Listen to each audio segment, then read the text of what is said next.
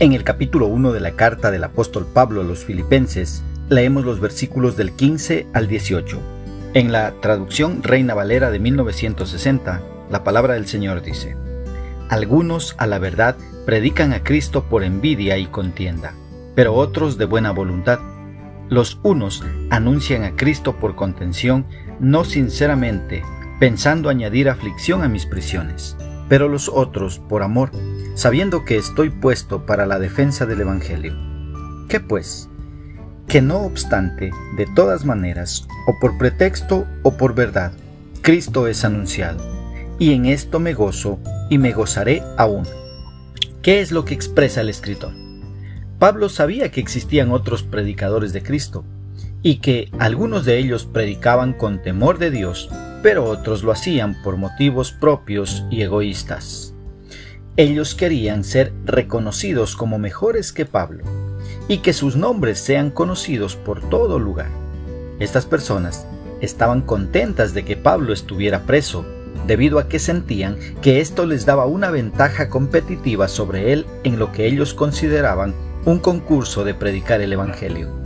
Hoy en día también existen predicadores honestos que procuran darle la gloria a Dios en todo lo que hacen, pero asimismo existen ese tipo de predicadores egocéntricos que predican a Cristo solo para conseguir sus propios intereses. Los unos anuncian a Cristo por contención. Eso es lo que dice la Escritura. Aquellos que predican el Evangelio con motivos equivocados están llenos de trabas e impedimentos, lo cual hace que ellos sirvan, pero no sinceramente.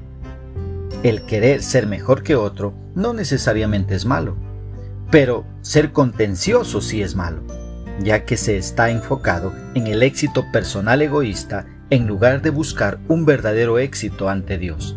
Dice Pablo que aquellos predicadores hacían esto pensando añadir aflicción a mis prisiones, dice él. Aquellos que predicaban a Cristo por los motivos equivocados lo hacían no solamente para ganar para ellos mismos, ellos querían que Pablo soportara la humillación de tener que admitir que otros eran más efectivos que él. Ellos no entendían que a Pablo no le importaba esto, debido a que él no tenía un espíritu competitivo en el ministerio.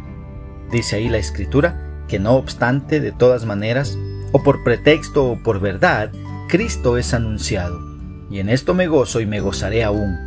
La preocupación de Pablo no era con el contenido del Evangelio el cual era predicado, sino con los motivos de aquellos que predicaban.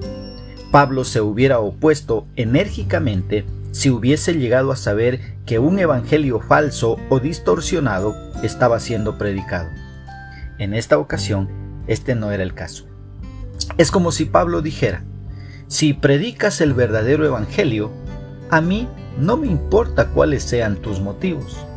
Si tus motivos son equivocados, Dios tratará contigo y te disciplinará si tiene que hacerlo.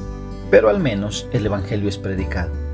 Pero si predicas un Evangelio falso, no me importa qué tan buenos sean tus motivos.